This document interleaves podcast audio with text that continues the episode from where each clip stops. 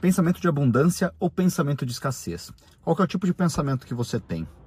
Ontem aconteceu uma situação engraçada comigo. Eu pedi um iFood e, na verdade, um rap. Pedi um rap e chegou o rapaz de bicicleta, tava com uma blusa de, de malhar, uh, com umas bolsinhas atrás. Ele desceu e me pediu desculpas por estar tá me entregando o produto, tirando das costas. Uh, e ele pediu desculpas por ter me trazido o produto nas costas. E me contou que teve uma. Não tinha visto isso no jornal. Ele contou que teve uma paralisação dos motoqueiros, dizendo que. Uh, ele, roubaram a bag dele, tiraram a bag deles, os companheiros de trabalho, outros uh, motoboys, tiraram a bag dele falando que ele deveria aderir à greve que estavam fazendo. E eu fiquei pensando, falei, cara, tem tanta gente reclamando que não tem o que fazer, que não tem como trabalhar. Qual que é o tipo de pensamento que essas pessoas vão ter? Qual que é o tipo de pensamento que você tem?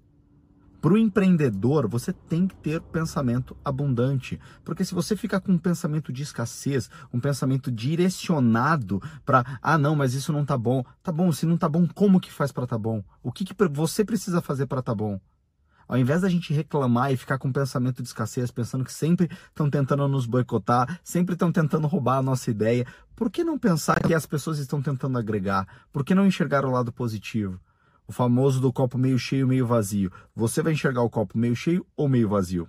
Nada contra nenhuma das classes, seja motoboy, seja táxi, qualquer classe, tá? Qualquer classe social, qualquer classe profissional, indiferente da classe. A diferença que você vai fazer para o teu mundo é a forma com que você pensar.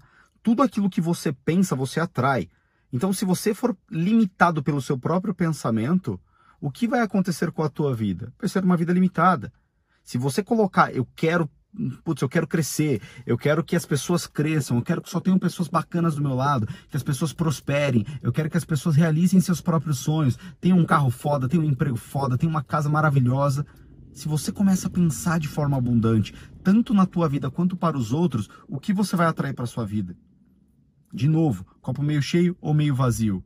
Olhemos sempre, pessoal, o copo meio cheio. Se você olhar o copo meio cheio, o seu copo automaticamente vai aumentando. Por quê? Porque você vai atrair isso para sua vida.